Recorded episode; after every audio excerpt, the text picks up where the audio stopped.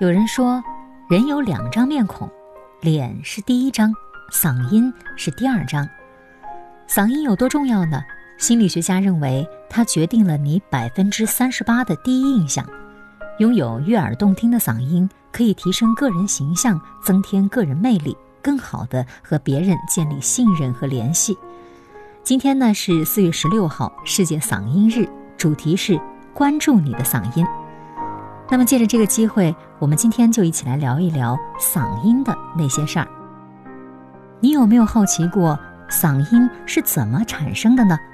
为什么有的人清脆柔和，有的人低沉浑厚呢？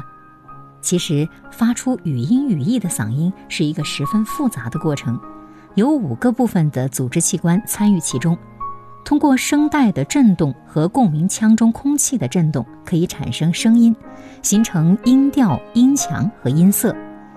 又因为我们每一个人的声带和共振系统的自然结构不同，肌肉调节能力的差异和对共振系统运用技巧上的差异，所以呢，我们每一个人的嗓音都是不同的，具有极强的可塑性。于是呢，也诞生出了一批以嗓音为职业的人群，比如说歌唱家。比如说，播音员、配音演员，他们依靠嗓音展现魅力，发挥所长。比如接下来您听到的这首《我的太阳》，一听就知道是帕瓦罗蒂的声音。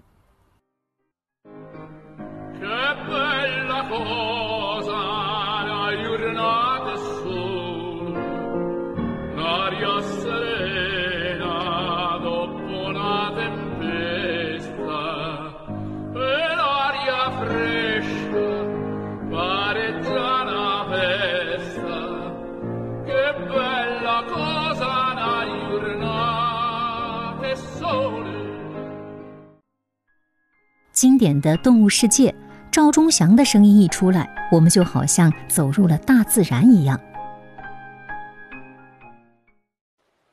白熊登上了海岸，无所畏惧的漫步在冰原上，开始了一段艰苦的冒险经历。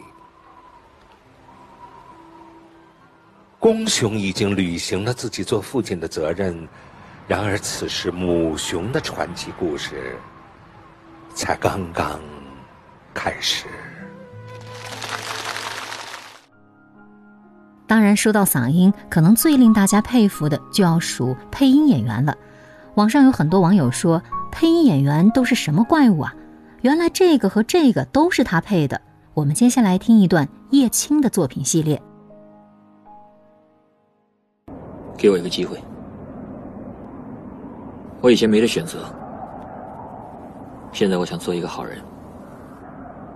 在下知道阁下每医好一个人，就叫对方将他最拿手的绝技传授给你。这位姑娘看来武功平平，这样吧，那在下就将七招缠丝擒拿手传授给你，作为酬谢吧。王姑娘，你误会了，我是奉我爹之命去参选驸马，目的是要结两国秦晋之好。有助于我大理国运吗？怎么样？你能听出来《无间道》中刘建明，《天龙八部》中的白世镜、段誉，其实都是同一个人吗？嗓音就是有这样的魅力，它能独树一帜，也能千变万化。可是呢，在我们的生活当中，我们很多人往往没有好好的保护我们的嗓子，甚至得了嗓音病还不自知。尤其是对于经常用声音来工作的教师、网络主播等等这些职业用声者，他们长时间的高频率的说话会让嗓子超过一定的负荷强度，容易出现咽喉肿痛、咽喉干涩，继而产生慢性咽炎。还有很多朋友可能长期吸烟饮酒，这样对嗓音的伤害也很大。有长期的吸烟史、每天吸烟量较大的人，如果声音嘶哑逐渐的加重。您一定要警惕喉癌的可能，重度吸烟并且饮酒的人患喉癌的危险性将会明显的增加。另外呢，也要提醒您注意的是，性格对嗓音也有不容忽视的影响。争强好胜、易怒、易冲动，因为一点小事就容易激动，或者说话多，打开话匣子就收不住，这些性格都是嗓音障碍的易发人群。以上我们都在强调嗓音的重要性。那我们该如何去保护我们的嗓音呢？今天呢，在节目当中也给大家送上一份护嗓指南。首先，最重要的就是休息，尽量用鼻子呼吸，这样可以使吸入的空气在到达声带之前受到鼻腔的湿润和加热，从而减少对声带的刺激。不要大声说话，也不要试图用悄悄话的方式发声。研究表明，虽然悄悄话看似不用声带发声，但实际上它比正常说话耗费了更多的能量。强劲的气流反而会给声带造成更大的损伤。戒烟禁酒，不吃酸和辣的食物。其次，我们可以通过一些方法来润嗓。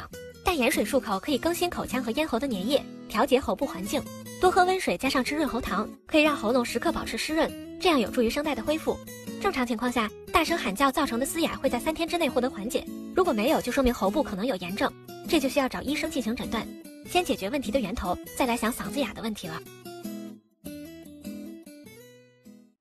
怎么样？这份护嗓指南您都记住了吗？一定要好好的保护您的嗓音，毕竟啊，嗓音是您的第二张面孔，一起好好关注你的嗓音吧。